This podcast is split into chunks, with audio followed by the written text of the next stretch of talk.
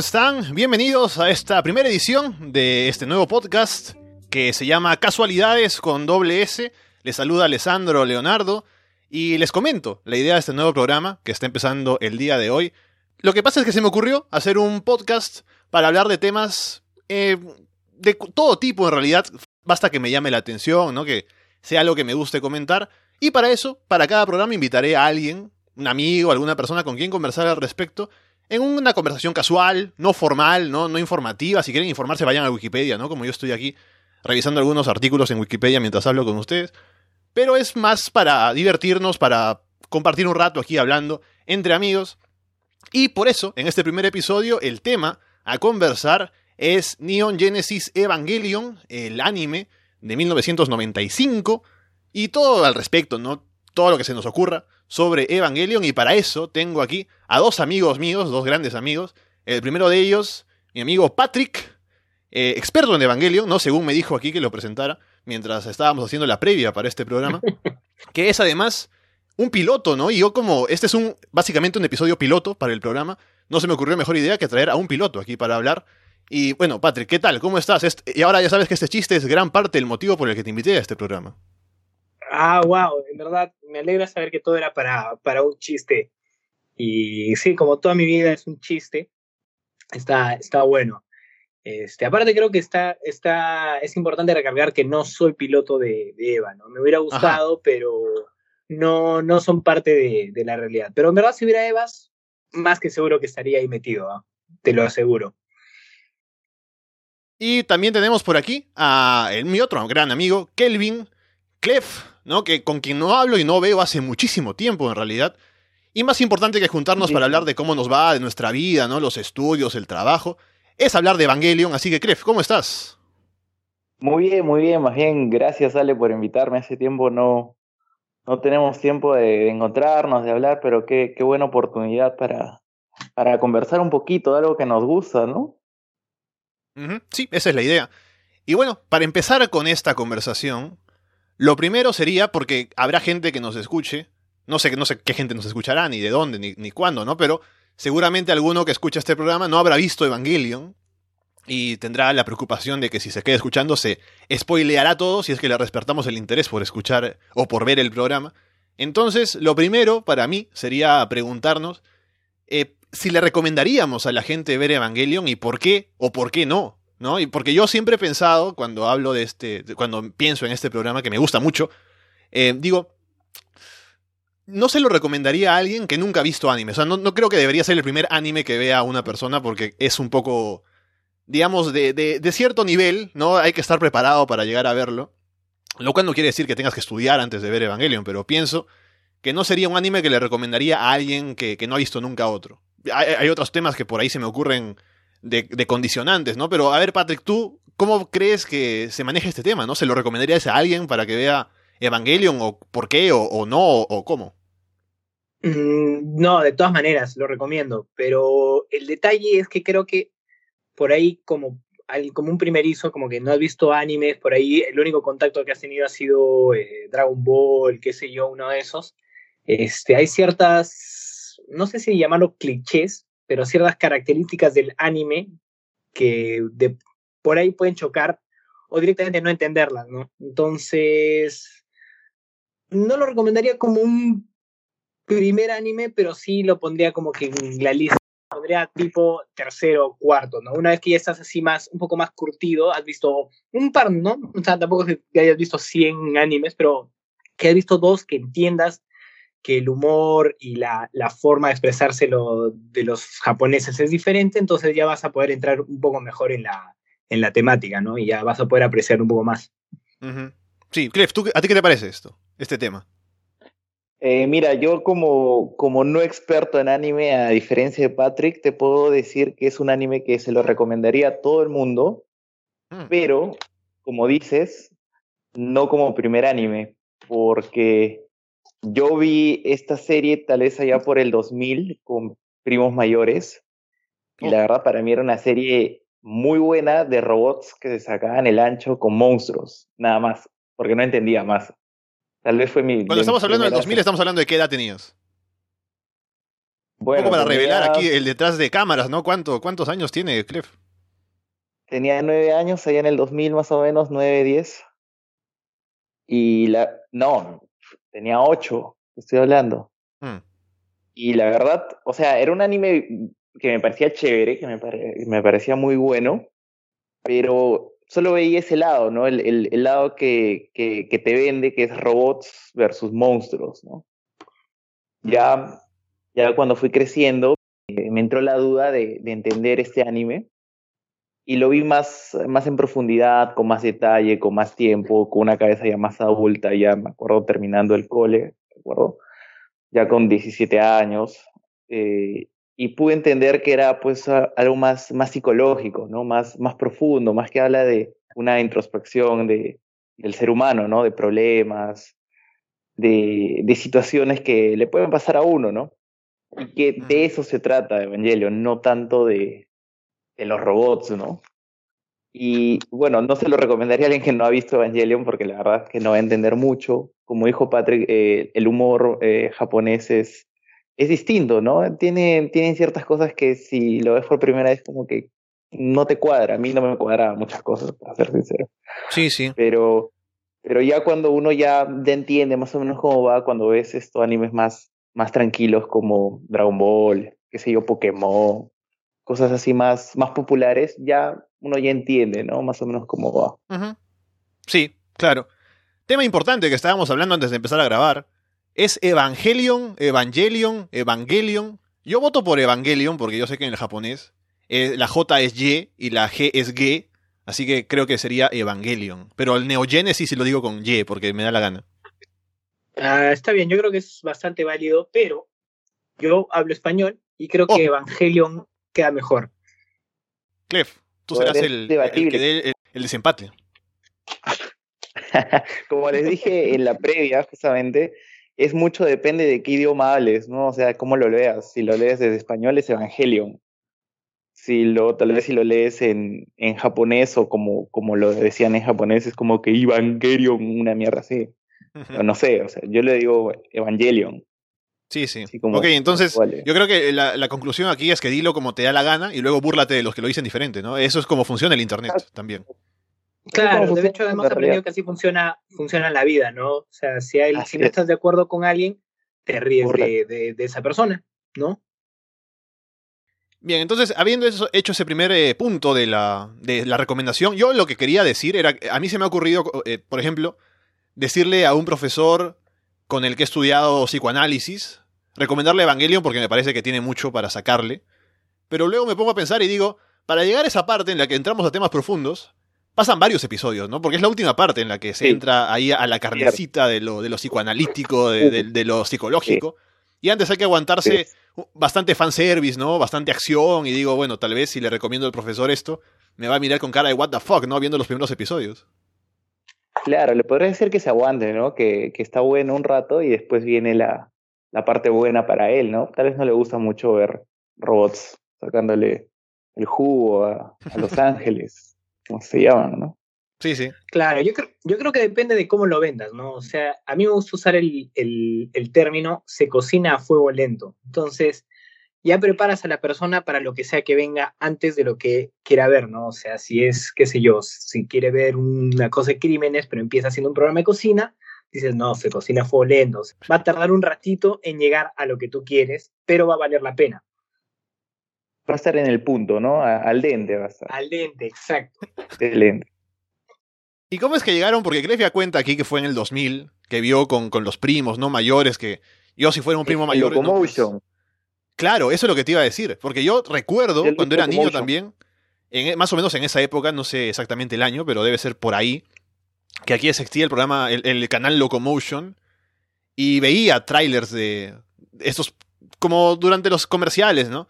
pasaban Evangelion y decía, mira esta serie, es interesante, pero yo siendo un niño, ¿no? Eh, inocente, un poco eh, aún temeroso de la vida, decía, me parece que es una serie un poco fuerte para mí. O sea, yo tenía la conciencia ahí de decir, no, creo que no la hago, no la hago con, con Evangelion todavía. Encima que estábamos en un colegio religioso. Religioso. Y justamente estaba recordando hace unos días cómo me metían el miedo de Dios, ¿no? Me decían, no, el, el fin del mundo está cerca y hay que portarse bien. Entonces yo decía, de pronto veo Evangelion que aparte habla de ángeles y habla del evangelio, de pronto veo imágenes de cruces ahí en las explosiones y digo, no, esto, esto me va a llevar al eh, infierno directamente.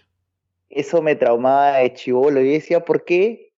¿Por qué se pelean contra los ángeles y los ángeles son buenos? O sea, ¿qué, qué está pasando aquí? ¿Somos los malos nosotros? ¿Por qué cuando hay una explosión sale una cruz? ¡Qué miedo! O sea, me, me, me, impresionaba, ¿no? Con esa esto, inexperiencia de niño era como que, wow no lo podía asimilar tan, tan tranqui como lo puedo asimilar ahora. Y por eso yo, yo Evangelion recién lo he visto el año pasado, imagínense. Porque yo estaba en esta, estoy ya avanzando con los animes, tengo vistos varios y digo, ya que estoy avanzando con tantos, habrá que ver uno de estos que son de los obligatorios, supuestamente, ¿no? De lo que la gente comenta que son los que hay que ver, los clásicos. Y Evangelion es uno de ellos. Entonces digo, me voy a poner a verlo para ver qué tal, porque la gente lo comenta, ¿no? Me pongo a verlo y digo, ah, está el fanservice, está la acción, por eso le gustará a la gente. Pero luego, claro, uno se da cuenta de que hay más detrás, ¿no? Pero eh, sí, por eso es que yo llegué tarde a ver Evangelion.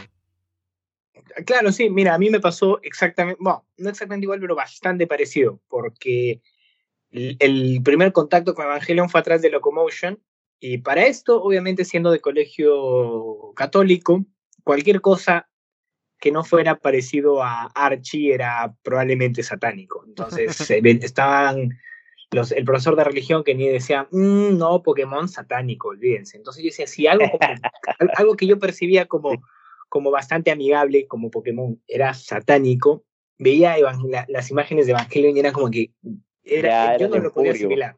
Claro, entonces decía, no, no, esto, esto definitivamente no es para mí. Pero bueno, vas creciendo, vas creciendo más allá de esos, de esos prejuicios que te, que te ponen en el colegio y en realidad yo busqué Evangelion por... en verdad no tenía idea de qué esperar. Este, sí, me pasó lo mismo. Como les digo, yo también cuando llegué me vi con lo que, lo que, con cómo, empieza y digo, ah, por eso me, le gustará por la acción, le gusta. Porque en realidad la serie tiene como dos partes separadas, ¿no? Una parte de acción claro. y como por la mitad cambia bastante. Entonces, yo también llegué sin saber qué esperar y luego, por eso me enamoró a partir de la segunda parte. Ah, claro. Bueno, mira, yo, yo entré porque para esto la, la, idea de los mechas es algo que a mí siempre me había vacilado, ¿no? No sé si se acuerdan de ese programa que daba en Fox Kids, eh, Heavy Gear, que daba, mm, no sé, no, 2003, 2004, que era, eran unos tipos que se subían unos mechas y se peleaban entre ellos. La premisa era bastante simple y la verdad que el Patrick de dos años no necesitaba mucho más tampoco. Luego vi Pacific Rim, que me enteré después que era una especie de tributo a todas las series de mechas, Evangelion, Gundam, todas esas. Y dije, va, bueno, eh, robots gigantes pegándole a monstruos gigantes, la verdad que mm, ya está. mío. Me lo vendieron completamente. Entonces, entré, entré a la serie por ese lado. Y nada, y me encontré con una cosa completamente, no completamente diferente, pero este, realmente no, no, no, claro, no, no podría esperar la, la, profundidad que tiene esta serie. Nunca me lo esperé. Y la verdad que salí satisfecho. Confundido, pero satisfecho. Así como dice aquí en Wikipedia y he visto decir en otros lugares, es un anime que fue importante también porque en su momento el anime estaba dirigido básicamente a, niños, ¿no? Si uno ve las series que van antes de Evangelion, básicamente la mayoría son dirigidas a niños, excepto tal vez ovas por ahí, videos de un solo episodio, dos, ponte Akira, por ejemplo, la película, ¿no? Pero eh, después de Evangelion, como ven que puede funcionar un producto que es más dirigido a un público adulto, es cuando el anime explota hacia lo que es ahora. Entonces, por eso también es una serie importante. Y por eso también me dio la, el interés de verla. Y ah, obviamente, sí, dale, dale.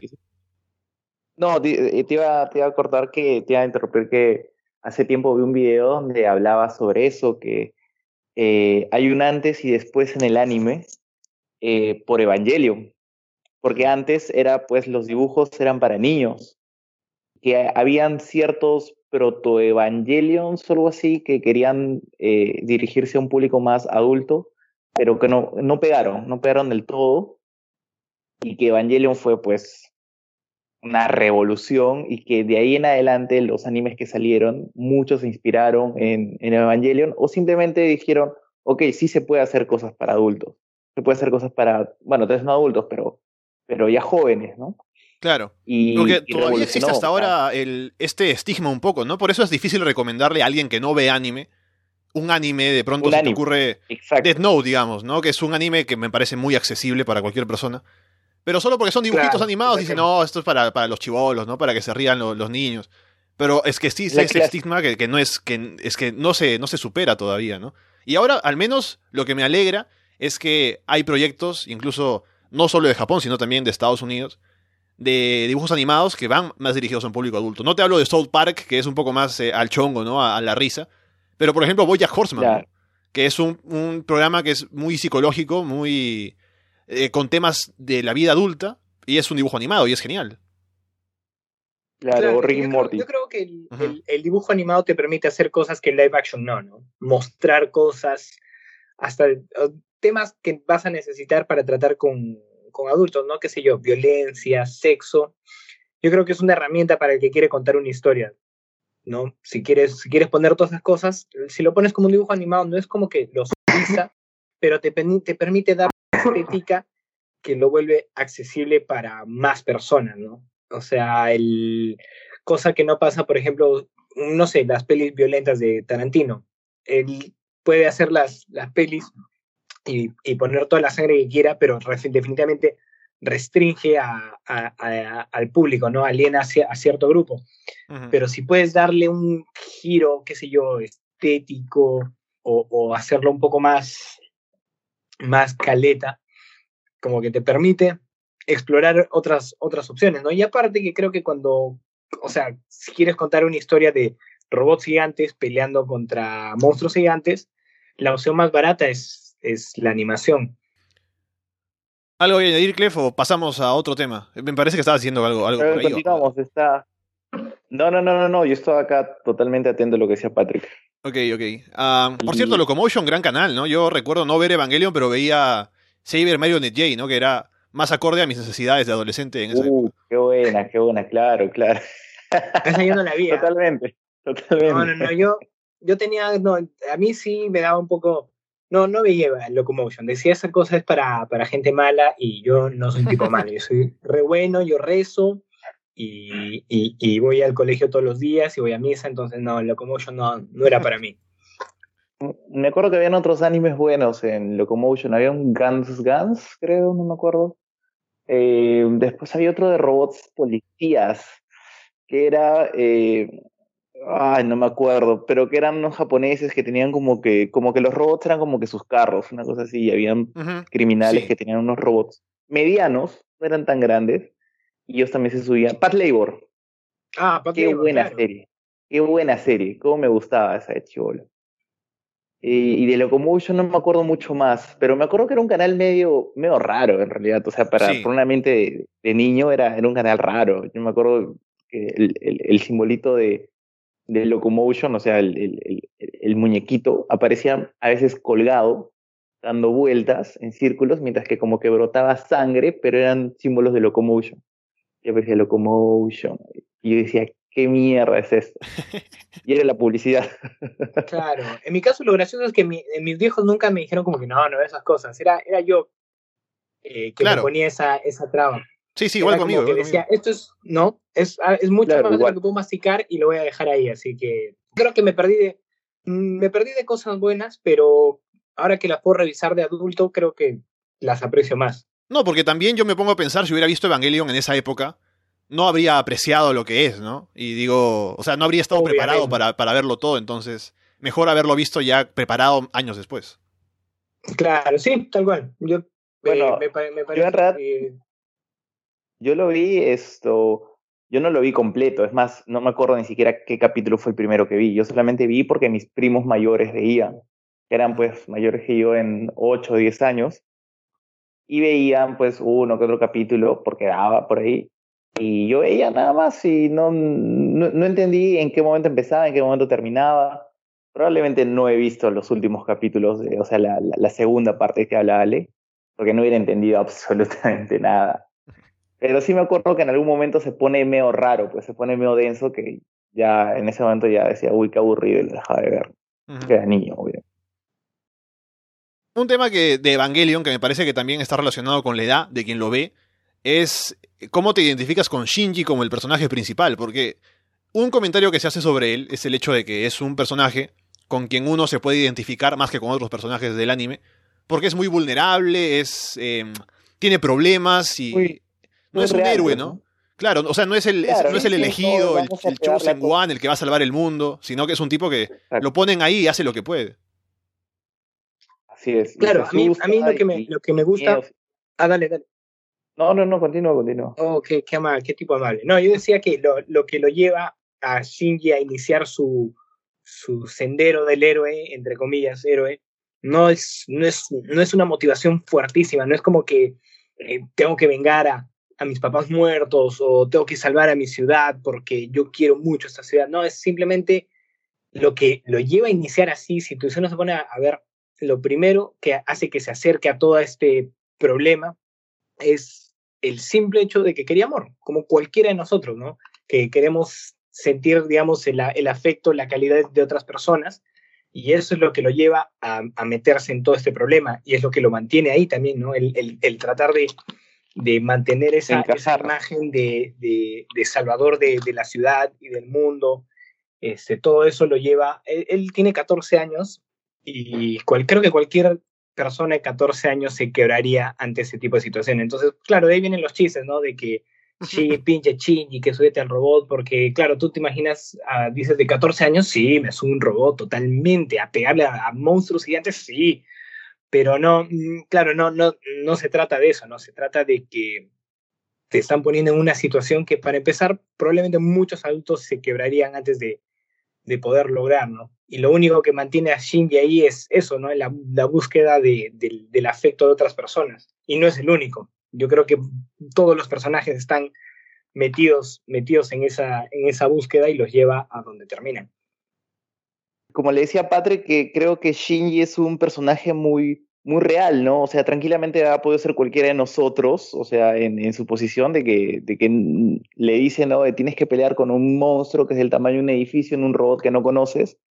porque tu viejo te está obligando, tu viejo que no te ha visto en tres años, según el primer capítulo. Uh -huh y, y, tú solo quieres que, que, él, que él te quiera, ¿no? O te diga, oye, qué, qué, buen trabajo has hecho, ¿no? Así que te subes porque, porque te están obligando, porque te dicen, ¿sabes qué? Si no te subes, o nos morimos todos, o sube la chica que está en la camilla, que está Claro, él, él, al final se sube porque ve a Rey que está muy mal y dice, no, para que no le pase nada a ella. Claro, dice, uy. Claro, prácticamente es una... Es, claro, es un chantaje, es un chantaje cochino. Y ya pues sube, ¿no? No recuerdo muy bien qué pasa esa parte. Esto, creo que gana o. No, o sea, él o sube gana, pero... y, y, le hace activa, creo. Gana, pero porque su, su Eva cobra vida, entra en modo berserker. ¿verdad? Ajá. Claro, claro, es por claro. eso. Él, él, no gana, él, él está claro, ahí para él, él. Él no gana, él está ahí porque, para que se active, como una llave. Claro, más no como para pilotear. Él no, él no lo necesitan por sus llave. habilidades ni por su experiencia, no, simplemente lo necesitan porque, por porque es, puede desbloquear el poder de Lea, pero si pudieran no, o sea, si pudieran elegir no usarlo, no lo usarían, y, y Shinji lo sabe, entonces por eso está con todos esos dilemas emocionales en, en la cabeza. Uh -huh. Sí, pues. Sí. Lo interesante de, de, la serie, primero sobre Shinji, yo siendo sincero, cuando estaba viendo la serie me daba cólera el tipo, ¿no? Porque decía, ¿viste? ¿Por qué, por qué no hace cosas, cólera. no? Y porque yo si me pongo en su posición, ahora, como quien soy un tipo ya de 20 años bastante, digo, yo tendría, o sea, estaría queriendo hacer cosas, ¿no? Queriendo solucionar en lugar de estar tan deprimido como él, pero claro, si uno entiende su situación, de dónde viene, lo que está atravesando, el, el hecho de que sea un niño de 14 años, se entiende más claramente por qué tiene esos problemas, ¿no? Y lo interesante de Evangelio en realidad es que si uno se pone a pensar en todos los personajes principales, así como Shinji, todos tienen motivaciones que puedes entender, ¿no? Porque Shinji, como ya dicen, es la búsqueda del afecto. En el caso de Gendo, ¿no? El, el padre, lo que quiere hacer es básicamente recuperar a su esposa, ¿no? Y eso es lo que lo lleva a hacer cosas. Igual, bueno, Rey está, está, programada para, para, para hacer cosas. En el, en el, caso de Asuka también tiene sus traumas, viene con el tema de la mamá, el hecho de querer destacar de entre todos, o sea, y también Misato, ¿no? Que tiene el, trauma con el padre y también quiere ah, intentar solucionar lo que ha sido el... E, evitar que los ángeles vuelvan a, causar el impacto y todo, entonces todos tienen una motivación clara y por eso puedes entender cuáles son sus problemas, sus preocupaciones y por qué hay tanto drama en el avance de Evangelion, cuando todo se cae. Claro, claro, es verdad. O sea, es pese a ser una serie tan fantástica, o sea, con situaciones que obviamente nunca van a suceder, el combustible de la serie son cosas muy cercanas y cosas que reales. todo el mundo todos los días, ¿no? querer encajar, este, querer ser, ser parte de, una familia. Esos, esos, creo que cualquier persona lo puede entender. Entonces, en ese sentido, yo creo que si logras entender esa parte de la serie, así no hayas visto ningún otro anime, vas a poder engancharte. Pero claro, hasta lograr eso es por ahí un poquito difícil. Claro, es un poco difícil llegar a ese punto si, sí, sí, no has visto otras cosas.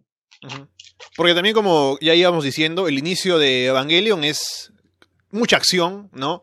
Eh, es, eh, es, muy tomas de, tomas de cámara con Misato agachada, ¿no? Claro, claro, pero es, pero es una máscara, es todo, todo es una, es una, es una careta que eventualmente se cae. También el, tema es que yo, revisando un poco el, el, proceso de producción de Evangelion, se escribía semana a semana y el tipo eh, Ano, no recuerdo el, el, nombre, Hideaki Ano, quien es el, que escribe ¿no? la, la, serie, había atravesado recientemente un, un periodo de depresión, y eso es, es, influencia bastante para lo que escribe como parte del guion de Evangelion. Y por eso, a partir de la mitad, es cuando empieza a meter todo, todo el drama detrás de los personajes, cuando empieza con mucha acción, con mucha parafernalia, con mucha explosión por aquí y por allá. Luego entra el drama y luego, bueno, ya hablaremos de los dos últimos episodios, pero como que la serie cambia de tal manera que no la reconoces cuando llegas más adelante, ¿no? Es, lo, de, lo, de, lo del inicio está como el background, ¿no? la, la escena, un poco para que sepas cuáles son los personajes, cuál es el mundo, pero luego ya entras a lo que es de verdad el fondo de Evangelion. Claro, es que en verdad parte de eso es este el, un obstáculo de la, de la serie fue que se quedó sin presupuesto. Eh, no recuerdo dónde leí, pero Gainax, el estudio, se quedó sin presupuesto. Entonces, en lugar de simplemente cancelar y dejarlo a medias, el tipo fue tan talentoso que tomó eso y lo usó para, para su ventaja. ¿no? Entonces, pasas de ver un anime, digamos, un poco más convencional, con peleas y espectáculo, a una cosa que prefiere tomarse su tiempo, ¿no? O sea, entonces, claro, poner a peleándose resulta carísimo, pero si quieres transmitir sentimientos, emociones, pensamientos, este, es mejor dejar como que, entre comillas, ¿no? La cámara grabando, ¿no? Que, la, que las caras, los sonidos te, te hablen, y eso es lo interesante de, de Evangelion, ¿no? Que podrías pensar que la, la, serie se como que pasó a, un, a una forma, a, ser más lenta, pero no, nada que ver, o sea, la, pasó de, de, de, acción en el exterior, en el mundo físico, a acción en, el, en la cabeza de, los, de, sus, de sus protagonistas, y creo que la serie lo transmite excelente, o sea, sabes, sabes qué cosa está, o sea, ves, ves el, el, mundo a través de los ojos de estos personajes, entonces te sientes aún más, más identificado, no puedes evitar sentir lo que, lo que ellos sienten. Sí, pues juega mucho con, o sea, como dijiste que se queda, se queda sin presupuesto, juega mucho con las escenas estáticas. Eh, momentos donde la gente eh, se pone a hablar, digamos, y es un fondo como que de sombras. O la famosa escena del ascensor. Claro. La escena del ascensor. A mí me encanta esa escena. La gente la critica porque dice no pasa nada, están quemando tiempo, pero me parece genial porque tú sientes la tensión ahí, porque es como si tú estás parado ahí en medio de ellas dos y sabes lo que están pensando un poco y la relación que tienen. E-, es genial el tenerlas ahí tanto rato en pantalla sin hacer nada. Su, su, expresión corporal, ¿no? Su expresión corporal, lo que te dice, te dice muchísimo. Que uno no, está mirando prácticamente la, la puerta del ascensor dando la espalda a Azuka y Azuka está pues toda relajada atrás, hablando, no, no me acuerdo qué está diciendo, pero, pero se nota, pues se siente. no, creo que, en la, escena del ascensor están las dos calladas, pero creo que ese era el objetivo, ¿no? O sea, poner una imagen estática con un jueguito de luces para que parezca que se muevan un par de cosas y dejar lo que tú sabes de los personajes se lleve como que el resto, ¿no? Todo, todo lo demás, toda la, la, serie, la escena está sucediendo en tu cabeza, porque si tú ves esa escena sin contexto, es como que no, tiene mucho sentido, ¿no? Pero sabiendo de dónde vienen, qué, qué es lo que piensan uno, uno del otro, es como que todo, todo sucede en tu, en tu cabeza. Entonces, eso es, me parece una de las cosas que hace que Evangelion sea hasta el día de hoy, digamos, de los animes más, más queridos y más influyentes, ¿no? Porque la otra escena que me viene a la mente. Historia, Sí. Mm. Decía que la otra escena que viene de la mente de, de, de, eso, del, de, lo, de, lo, estático, es. Eh, eh, claro, exactamente. El, el, como el antepenúltimo episodio, antes de los últimos dos, de, todo lo que pasa después, cuando tiene a Kaworu en la mano Y ese momento, o sea, qué buena escena. ¿por qué, ¿por qué está estático? ¿Por qué no pasa nada? Hay una música detrás, pero ¿por qué tanto tiempo? Porque es como un minuto o más. Solo con Es un esa, minuto esa 36 mirada. segundos. O sea, Un solo con, 36 con Shinji sujetando, Shinji en el EVA, sujetando a Kaworu y decidiendo si lo va a matar o no. Pero es importante por, por dos motivos. Primero porque Kaworu ha sido la persona que le ha mostrado afecto a Shinji de manera genuina, ¿no? Y el único. Y Shinji pues, se, ha, se ha identificado con él, ha estado con él. Y ahora es la decisión de matar a, a ese tipo con el que ha tenido realmente una relación, se puede decir, auténtica. Y lo otro es que esa decisión de matar a, a Kaworu, de matar al último ángel, es lo que desencadena lo que viene después, que es el, el proyecto de. Ahora no sé. Instrumentalización Instrument- humana. Instrumentales, sí, exactamente. Ajá. Entonces, e- es como el punto, el punto tan. Sí, eh, eh, estoy disimulando porque no recuerdo. El punto eh, tan importante para la serie, hacia lo que se ha dirigido, es ese momento. Y por eso tener esa- ese momento de tensión, de, de la toma estática, es tan significativo, ¿no? Uno puede decir, ah, minuto y medio, no pasa nada, pero pasa muchísimo. Claro, pero como sí, te digo, o sea, sí. todo, todo sucede en la cabeza del espectador, si es que logras entenderlo, ¿no? Y, y Claro, es, es, que está pensando difícil. Shinji ese rato, ¿no? Claro, y, y en verdad no- tampoco es que sea muy difícil, ¿no? O sea, no es, no, es, no es un anime difícil de seguir, es como que todos los personajes están súper definidos, entonces cuando llegan esas tomas estáticas, es fácil entender lo que, lo que está pasando en la, en la cabeza de los, de los personajes. Es solo un anime al cual hay que tomar atención, nada más. O sea, no es un anime como para poner en, fondo, en el fondo de la tele y, y hacer cosas en tu casa, ¿no? Sino es solo para verlo bien y No sé si hay un anime que, que, que funcione así, Clef, en realidad. Cu- cualquier anime. Lo pones en el fondo y limpias la casa, me parece. Ah, no, no he visto así, Sí, pero sí, de sí. repente aumenta el nivel de la serie. funciona. Funciona, funciona. O sea, no, no te vas a perder de algo muy. un, un momentazo, ¿no? En cambio, Evangelion, o sea, hay, hay ciertos detallitos por ahí que, que a veces pasan desapercibidos, que si uno está atento, se da cuenta, ¿no? El toque.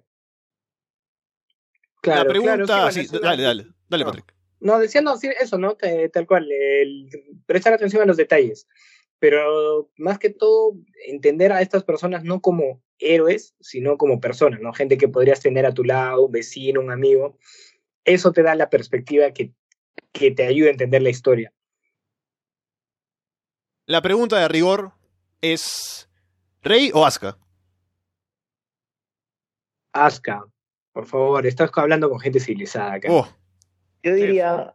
No, Ale, por favor, da- dame tu opinión antes de, antes de yo decir algo. Rey. Uy, qué Ya. Ya, yo voy a decir que ninguna. Yo voy a decir Misato. Ah, mira. Oh, ya, está bien. Ok, ok, un, un buen giro. Sí, sí, sí, no. No A ver, puedo, ¿por qué? no Def- puedo defendamos. en- A, a ver, ya. Mira, A ver, empecemos por Asuka, azúcar, yo no prefiero decirle azúcar, es, es más fácil que Yo también Asuka. Es más prefiero decirle dulce. azúcar. Sí, claro, claro. Sí, es es de, amigazos. Porque, a ver, o sea, como tú me pusiste el, entre Az- Azúcar y Rey, Azúcar me parece más, que tiene más sustancia, básicamente eso, ¿no? Me parece que tiene más, hay más de dónde agarrar, más que ver, hay más para ver, hay más para entender. Este, por ahí Rey, con todo y todo, sabiendo, sabiendo quién es, sabiendo qué cosa, qué cosa siente, igual me parece un poco, no ella, ella tiene 14 años y se- sería ilegal, sino plano su personaje, Claro, claro. este, por- eh, obviamente. Y el, por, por eso prefiero a, a ¿no? Porque aparte el arco de su personaje es mucho más interesante, porque quien aparenta ser al principio es completamente diferente al final, ¿no? Como dice, hay un video eh, súper bueno que recomiendo a la gente que lo ve, o sea, que si quiere entrar a Evangelion, el de Dioscript, que es un youtuber español que habla sobre la, el trasfondo psicológico de Evangelion y habla de cómo Azuka entra como la típica Sundere, ¿no? La relación amor-odio con el protagonista, pero que en realidad se quieren en el fondo, entra así, tal cual pero conforme va avanzando la serie te das cuenta que esta persona no, no, es, no es eso, no es, no es simplemente un poquito de, afecto disfrazado de, de, dureza, no es una persona que realmente es dura, realmente quiere pisotear a todo el mundo y sobresalir, y sobresalir entre, entre la multitud. Por eso me parece más interesante. Y su cabello rojo. Ajá. Ah, ahí, sí no puedo discutir, el cabello rojo también me gusta. Continúa, dale, por favor. Sí, sí. No, de que yo entiendo eh, el atractivo que tiene porque es una, un personaje mucho más activo que Rey. Y el trasfondo que tiene, el trauma con la madre y todo lo demás, lo que le sucede también al final. Por eso me parece que sí, eh, o sea, tiene, tiene sus méritos. Pero a mí me gusta más Rey porque a mí me engancha el tema de la, de la incomprensión. O sea, ella es alguien que no, o sea, está, es un outsider que no comprende el, mundo en el que está, no la comprenden a ella. Y lo que a mí me, engancha más de su historia es el hecho de que hay un punto en el que empieza a relacionarse con Shinji y parece que se está adaptando, que está por fin teniendo un acceso a, a una relación de verdad, ¿no? A poder entender, más allá de su misión que es pilotear el EVA y obedecer lo que le manda Gendo. Pero la muerte de, esa rey, porque hay tres reyes, la primera la niña que muere cuando la ahorca la madre de, de Ritsuko, luego la segunda que muere... Super spoiler, ¿eh? Sí, sí, no, pero ya la gente en este punto ya si no se ha ido, pues es su culpa. Um, como un campeón. Ah, sí, por cierto, spoilers, ¿ah? No. Sí, sí, sí. No, entonces, la segunda rey que muere en la explosión de, de, de Leva, cuando sale la tercera rey, que Shinji pues ya ha tenido como una especie de acercamiento con ella, cuando le vuelve a hablar pues ya no es la misma y por eso no pueden entenderse igual. Y es como la frustración de ese proyecto, ¿no? De la adaptación, del hecho de poder haber tenido acceso a, a, algo más para Rey que no se quede solo en ser una construcción artificial, como es en realidad, porque es, una es, es un ser que se ha producido de forma masiva. Claro. Bueno, sí es cierto, ¿no? Te, te da el... Eh, me recuerda al... y el cabello azul. Ah, y el cabello... Ah, no, obvio, obviamente. Pero ahora, ahora que lo mencionas, no, no lo había visto desde esa perspectiva. Siempre Rey me pareció un poco más más este, plana, pero es cierto, no, no, no había pensado de, en cómo había logrado abrirse como persona y luego tanto a Shinji como al espectador le arrebatan eso, ¿no? Le quitan el, esta persona que conocían y, y, lo peor es que ni siquiera puedes, o sea, puedes llevarlo a un duelo normal, ¿no? Decir, ah, no, se murió mi amiga, sino que te ponen otra exactamente igual. Claro. Pero que no recorran ni mierda. Claro, entonces es, es creo que aún más traumático, más frustrante. Y, Eso lo trabajan bastante bien en, en, los rewilds, ¿no? En la, en la segunda, de la segunda y la tercera película, el trauma de, Shinji y, Rei. Y también he leído hace poco el manga, que le estaba contando Patrick que estábamos esperando que termine de leerlo para juntarnos a, hacer este podcast. Que también en el manga hay cosas, hay detalles adicionales que aportan bastante en realidad, porque como ya tienen toda la experiencia de haber visto todo Evangelion, en lugar de escribirlo semana a semana y armando las cosas, sino que ya se ha visto todo, se ha visto también la película End of Evangelion, ya pueden armar una, una trama un poco más coherente, ¿no? Y hay un acercamiento más evidente entre Shinji y Asuka, mejor dicho, este, entre Shinji y Rei. Un poco de Rei diciendo que ahora como al darle la mano la primera vez a Shinji no siente nada, luego siente un poco de calidez, luego ya siente que está en contacto con alguien de verdad, ¿no? Y por eso ahí también se, eh, se ahonda un poco más en esta trama de Rei y su no adaptación. Aunque Rei ya me gustaba de antes, pero igual con el manga me gustó más. Ah, mira, no, yo no he leído el manga. He visto la serie, vi los rebuilds hasta donde están, pero el manga no, no sé por qué no me llamó la atención. Pensé que iba a perder parte del, encanto que hizo Evangelion, porque aparte, o sea, Evangelion obviamente es un producto de la genialidad de su, de su creador, pero aparte creo que es, es como que un producto de las circunstancias, ¿no? De, que, de las circunstancias ideales. Entonces dije, ah, por ahí el manga ya no, no va a tener la misma, la misma magia, pero parece que sí. Sí, sí, incluso te digo, una escena que, a mí me pareció muy buena, que la, recuerdo bastante, de diferencia entre el manga y el anime, es que cuando Shinji se quiere ir la primera vez y está por tomar el tren para irse, en el anime lo que sucede es que llega eh, Misato y solo se lo queda mirando y con eso de alguna manera Shinji dice no me quedo, ¿no? Pero en, en, el, en el manga me gusta porque Misato va y lo abraza, o sea, la intención de Misato ahí es hacerle saber a Shinji que en realidad no lo está usando solo como una pieza, como una llave, ¿no? Como hemos hablado acá, como alguien que pilotee nada más, sino que en realidad sí tiene, sí se preocupa por él como persona. Entonces eso convence a Shinji para quedarse con Misato. Ah, maña, interesante, porque justamente uno de los temas, uno de los temas importantes era cómo la, la, gente había generado, o sea, entre, entre personajes se genera una distancia emocional, ¿no? Ahí viene el famoso, el dilema del, del, erizo, y es clarísimo, es clarísima creo la, la intención del creador de, de Hideaki de mostrar cómo todos, o sea, sí se pueden llevar bien a un nivel superficial, pero siempre hay una distancia emocional. Y, y qué, qué, loco que en el manga se hayan atrevido a, a sortear de alguna manera un, eso para dar un momento así, ¿eh? súper interesante. Bueno, Clef, Misato. Bueno, Misato, yo creo que Misato es la encargada de, de prácticamente encarrilar a los chicos. Es una persona ya más madura que tiene una... ¿Cómo? A los chicocos. A, la muchachada. Sí. La muchachada. tiene que, o sea, tiene que prácticamente guiarlos. En este caso, más que todo, creo que es a Shinji, ya que vive con él y todo. Eh, me gusta el hecho de que es bastante madura, pero es una madurez un poquito forzada, pero forzada el hecho de que, porque, porque perdió a su papá en el, en el, segundo impacto, ¿verdad? Pero su papá en el segundo impacto y, y ella pues tiene un poco de, de, esa venganza contra los ángeles, ¿no? Que le, hace, le hace madurar y, y, tomar decisiones y llegar al puesto pues de, de capitán, comandante, no, no, no, no recuerdo. y no sé, eso es lo que me gusta. Sí. Ella, si te das cuenta, no es realmente madura, ¿no? Es como que trata de tener ese, ese halo de madurez, pero ella parece como una niña adentro, ¿no? Y es más... Yo, yo creo que está madura como todos nosotros. Claro, nosotros somos Yo lo veo así. unos adultos que pagan, este, que pagan impuestos y somos súper maduros, pero, por ejemplo, algo, algo que me, me llamó mucho la atención la primera vez que lo vi fue el, el beso a, a Shinji. Ajá. Este, pensé que no, porque justamente estaba pensando en eso, ¿no? Que también su sensualidad es como una máscara, una proyección para decir soy madura. Claro, exactamente.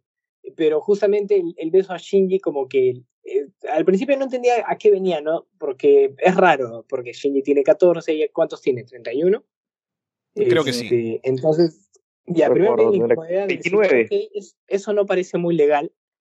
Este, pero bueno, porque no lo es. están muriéndose, está viniendo el, el fin del mundo, así que bueno, puede ser pero luego te das cuenta que es parte de su de, de, de, sus capas, ¿no? De que es una niña y que por dentro sí, sigue teniendo esas cosas de niña, ¿no? De, de, de, hacer este, travesuras, qué sé yo. Y uno eh, creo que para mí eso es lo que simboliza el, beso con, con, Shinji, ¿no? Creo. Sí, yo, sobre, eso lo que pensé, también hay un momento en la, en la, serie cuando Shinji está muy deprimido, creo que luego de, de la muerte del amigo, no, en, el manga sí muere, en el anime no, el amigo que piloteaba el cuarto Eva, cuando Misato va y le da como que quiere dar, tomarle la mano, ¿no? Parece también como una insinuación. Porque parece que para Misato es la única forma de mostrar que está conectando con alguien, ¿no? Eso también es algo para, para tomar en cuenta, que está relacionado con el beso a Shinji. Que también ese beso, en realidad, es como para darle confianza, pero ella sabe que va a morir. Claro, es para decirle, oye, haz, haz las cosas que después nos no vamos a ver, una vaina así, sabe que no va a llegar a 15 minutos más, pero es para, para motivarlo, ¿no? Para decirle, anda, ve y haz las cosas que tienes que hacer. Claro, sí, es verdad, también es un, un personaje interesante, aunque lo, lo, lo, extraño de todo es que el, el, creador no, no pretendía hacer personajes este, con los que, o sea, con los que te encariñes. Aparentemente esa no era su, su intención. Simplemente era, gener, era crear gente más, más realista, pero no, al final es, creo que es fácil encariñarse con, con la mayoría de los, de los personajes. Hemos hablado ya un poco del final, de cómo termina la serie original. Los dos últimos episodios son un poco extraños en relación con lo demás porque tenemos esta historia que ya hemos comentado se desarrolla al inicio con mucha acción, luego pasa a ser un poco más un estudio psicológico de los personajes, mostrar sus traumas, mostrar sus problemas, y al final, luego de que Shinji mata a Kaworu, todo como que se, se detiene. ¿No? Y tenemos dos episodios dedicados a la reflexión interna de Shinji, de su debate personal, lo que va a decidir hacer, porque ya se ha llevado a cabo el proyecto de instrumentalidad, que ya recordé cómo se decía. Instrumentalización. Maldita sea, es que yo lo leo.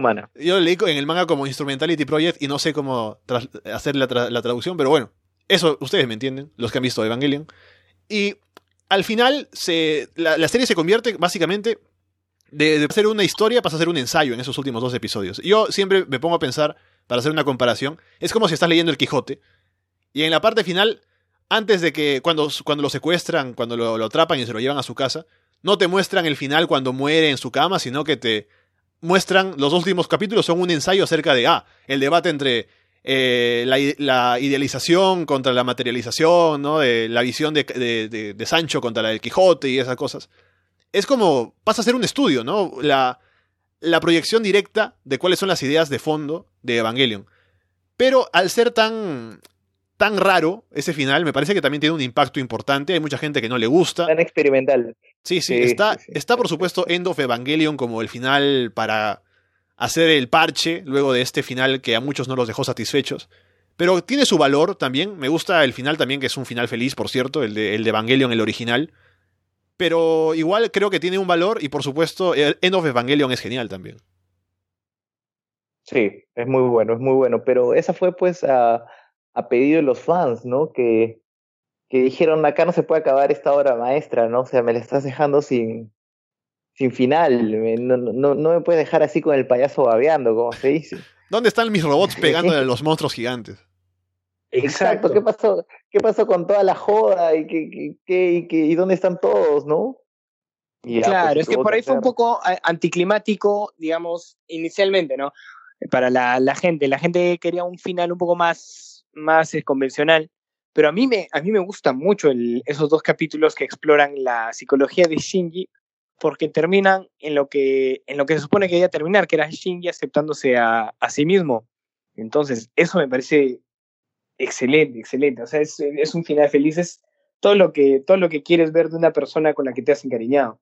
Pero bueno, obviamente la gente dijo, muy bonito y todo Shinji, pero queremos ver sangre y robots y, y misiles, y, es exactamente lo que les dieron. Y está muy bueno, ¿ah? la verdad que el, el contenido de, de, acción de los, del, del, End of Evangelion es genial, a mí también me, me gusta, o sea, es... Sí, me gustan los dos.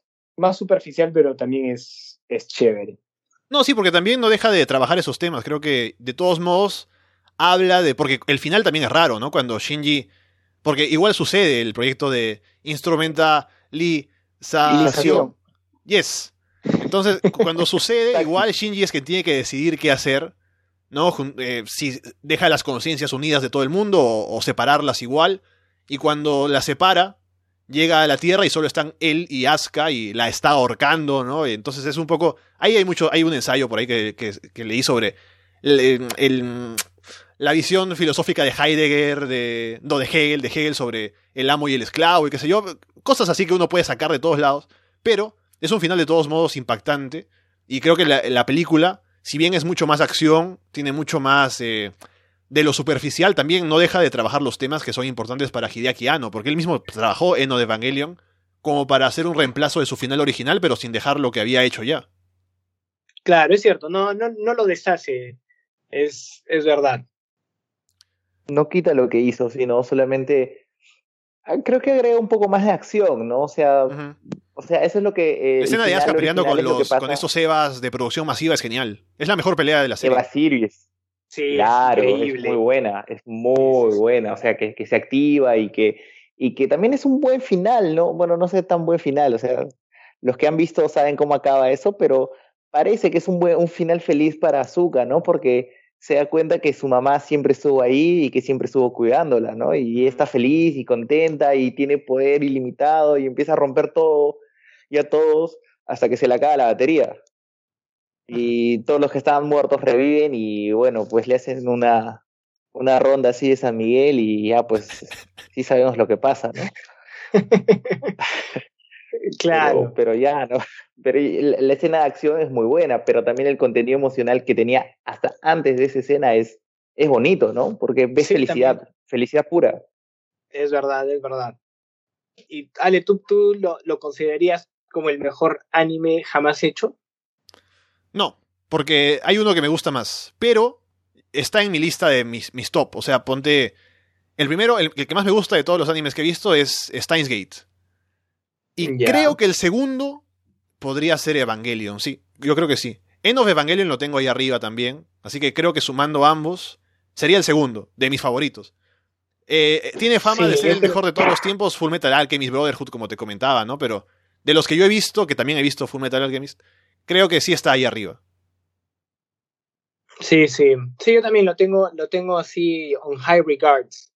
Y para serte sincero, hasta, o sea, por ahí mi, mi bagaje de, de, animes no es, no es tan amplio, así que hasta, hasta donde he visto me parece genial. Bueno, sí, yo también, no, no es que haya visto muchos animes, yo he visto mucho menos que, que Patrick inclusive. Pero yo sí, sí, tal vez te puedo decir que para mí es el anime que más me ha, me ha gustado, más me ha impactado hasta ahora, ¿no? Me ha gustado mucho. Otro que tendría en segundo puesto sería pues Attack on Titans, que va hasta ahorita, oh. que, que, está muy bueno. La tercera temporada, la de ahora, es la mejor de, de, todas hasta el momento. Está buena, está buena. Justo ayer la vimos con Patrick. Sí, y, y, creo que demuestra que no es necesario meterle tanta acción. O sea, no, no el, el fanservice es. Si tienes una buena historia para contar, no es necesario, ¿no? Puedo usarlo como una herramienta, eso sí, pero no es, no es tan necesario cuando tienes eh, personajes interesantes y una historia chévere que contar.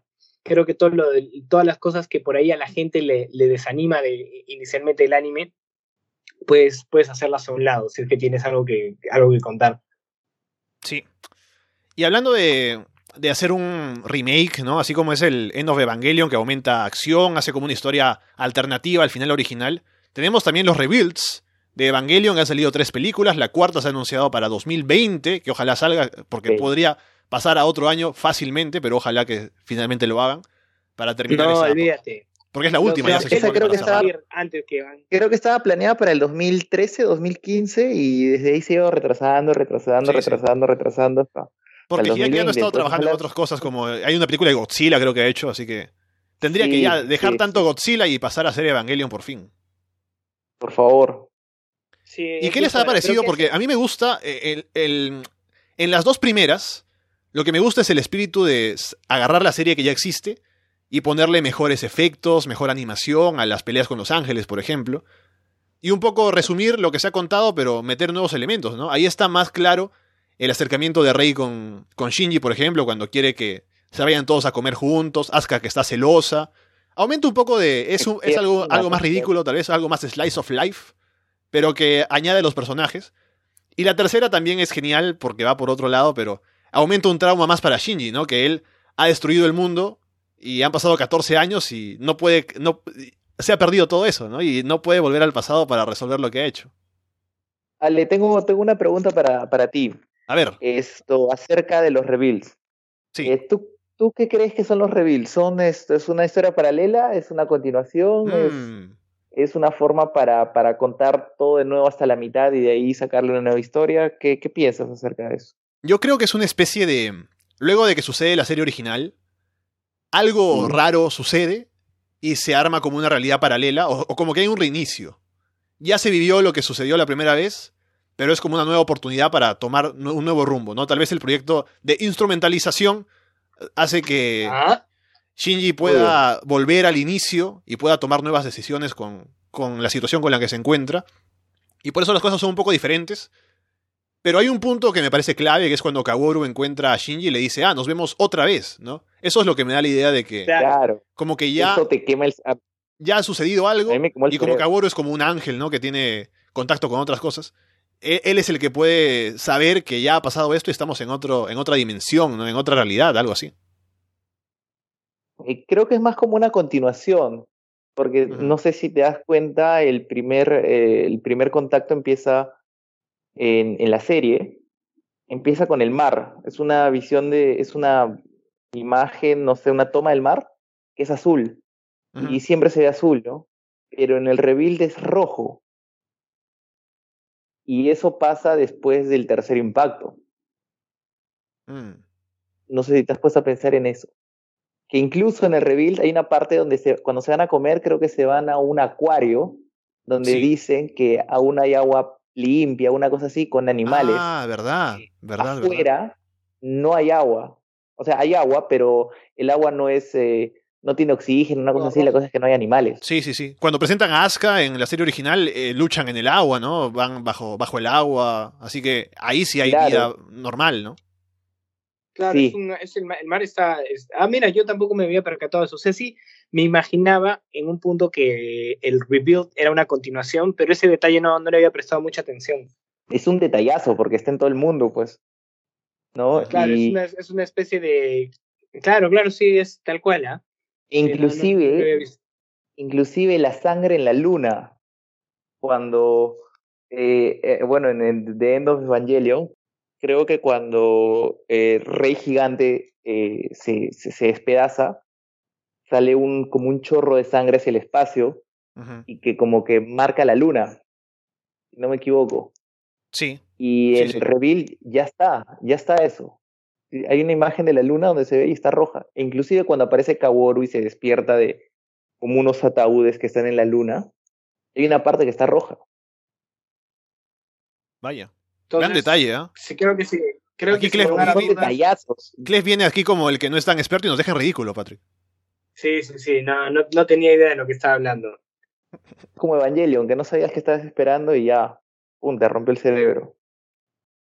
Para ir cerrando ya, porque estamos cerca a la hora de programa en esta primera edición del nuevo podcast. ¿Una hora de Evangelio? Así es, así es. Podemos ir comentando tal vez em, algún anime que de pronto consideren que, es parecido, que hayan visto, o, si no hay alguno, yo les comento. Yo hace poco vi eh, Gurren Lagann, que es otro anime que recomiendan bastante, de mechas, que en realidad no es solo de mechas, porque Evangelion tampoco es un anime puramente de mechas por todo lo que hemos hablado. Y Gurren Lagann tampoco lo es. También está producido por Gainax y tiene acción, por supuesto, al inicio, pero luego igual, parecido, no igual, que Evangelion porque no llega tan profundo, pero de todos modos trabaja la psicología de los personajes, va por otros lados, así que también me parece una, un buen anime para recomendar relacionado con Evangelion.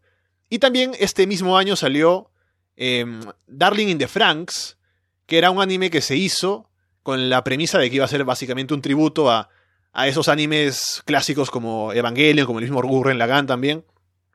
Y empezó bien, empezó interesante, había esta, esta idea igual que como Evangelion de los niños que no saben por qué pelean, pero pelean en estos robots gigantes contra la amenaza contra la Tierra. Y después se va eh, un poco más eh, dibujando cuál es el mundo en el que viven, qué es lo que pasa, cuál es la realidad, que está escondida.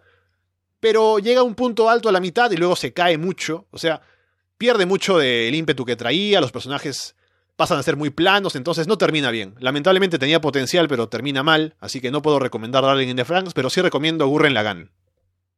Ah, mira, este, no, eso no la vi, pero como cuando tú preguntaste si le recomendarían Evangelion a alguien que no ha visto anime, hay una serie que sí recomendaría como para, como, así como cuando te dicen que la marihuana es la droga que, te va a llevar a todas las drogas, este anime yo creo que te puede llevar a, otros animes. todos los animes. Genial, que es Monster. Eh, que son, es, es vuelvo, al, vuelvo a, lo anterior, es un anime que se cocina a fuego lento. Y nada, es, es excelente. Es sobre un cirujano que se lleva una serie de dilemas morales delante de él y es excelente. No, no puedo revelar mucho más porque si no puedo, puedo spoilear toda la, todo el anime. Así que si nunca has visto anime, yo creo que es un excelente lugar para empezar. Y si no quieres, o sea, claro, te podría recomendar Dragon Ball, qué sé yo, pero esto es más, más adulto, es más, hay más sustancia, digamos, hay más carnecita. Yo también, como dije, el que me parece muy accesible, también como un primer contacto y que te lleva más, es Death Note. Sí, sí, de, tal cual. Creo que tiene todos los elementos que, o sea, los elementos de una buena historia los tiene y digamos sin tantos, sin tan, eh, los, los clichés, ¿no? De los que decía del anime, ¿no? La forma del humor, la forma de sexualizar a los personajes que mucha gente no, a, mucha gente no le gusta. Yo creo que Death Note sortea bien esas cosas y te da una historia bastante accesible, ¿no? ¿Tú, Clef, alguna cosa? Bueno, yo no soy, como te dije, no soy mucho de animes. Patrick es mi dealer de, de animes, él me provee de mi cuota semanal de anime. Pero esto, dentro de los animes que he visto, esto, yo recomendaría Attack on Titans, que está muy bueno. Ya lo, lo, tengo que repetir por segunda vez. Está muy bueno. Attack on Titan es otro, otro gran anime para empezar. Porque tiene. ¿Tú crees que, está bueno para empezar? Sí, de todas maneras, porque, como te digo, tiene... Sí, para alguien que no ha visto nada, nada, nada, nada. Absolutamente nada, y de hecho lo he comprobado, no, no estoy hablando huevadas, es, se lo he mostrado a gente que nunca había visto un anime en su vida. Está probado. enganchado, les ha encantado, es como que se han metido en la historia. En un laboratorio metió la gente así como en la naranja mecánica, ¿no? A ver cómo reaccionaban a, sí, sí, sí. a Shingeki y funcionó. A ver qué pasaba. claro, y, luego de un rato tuve que quitarle los forceps de los ojos porque ya no eran necesarios, así que no, estuvo... Estaba en automático. Sí, sí, sí. Así que sí, lo recomiendo totalmente. Ah, mira. Mira qué bien. Con eso entonces vamos cerrando esta primera edición. Hemos hablado bastante y sobre Evangelion, eh, mucho tema para comentar. No sé si ha quedado cosas pendientes por ahí. Ya nos comentarán por ahí, nos dejarán algún comentario, alguna cosa, nos refutarán todo lo que hemos dicho, ¿no? Espero eh, que la gente pues aprecie este primer programa y que les guste y que tengamos oportunidad de hacer otra cosa más adelante. Y agradecemos entonces a Patrick y a Clef por estar aquí conmigo conversando. No sé si quieren promocionar alguna cosa, dejar su número de teléfono, su DNI, ¿no? Su Twitter, su Facebook. Adelante, Patrick, coméntame. No, nada, decía que gracias y ojalá me invites, me invites otro episodio. O sea, yo sé que el chiste del piloto ya no, no va a funcionar, mm. pero... Eso es un gran, un gran negativo para una nueva invitación, pero vamos a ver. Yo sé, yo, o sea, justamente por eso te digo, yo sé que la, el, chiste del piloto se pierde ahí, pero podría traer otros chistes, ¿no? Qué sé yo, eh, para invitarme a, un, a otra edición de este programa que estuvo excelente. Y bueno, Clef, igual para ti, muchas gracias por estar aquí, a ver si nos vemos de, verdad, ¿no? Porque hace realmente años que no nos vemos, no sabemos nada del uno del otro. gracias, Ale, gracias por invitarme para, para, para este primer programa. Me, me, siento muy, muy halagado de tu parte. Y sí, creo que debemos vernos, creo que debemos ahí coordinar con Patrick cuando, cuando bajamos a tu casa para, para jugar un play, una, algo así, no sé, tomarnos algo una, una masiva de, Shingeki puede ser, ahora que estamos hablando del tema. Uf, uf encantado, encantado. ¿ah? Pero hashtag no homo.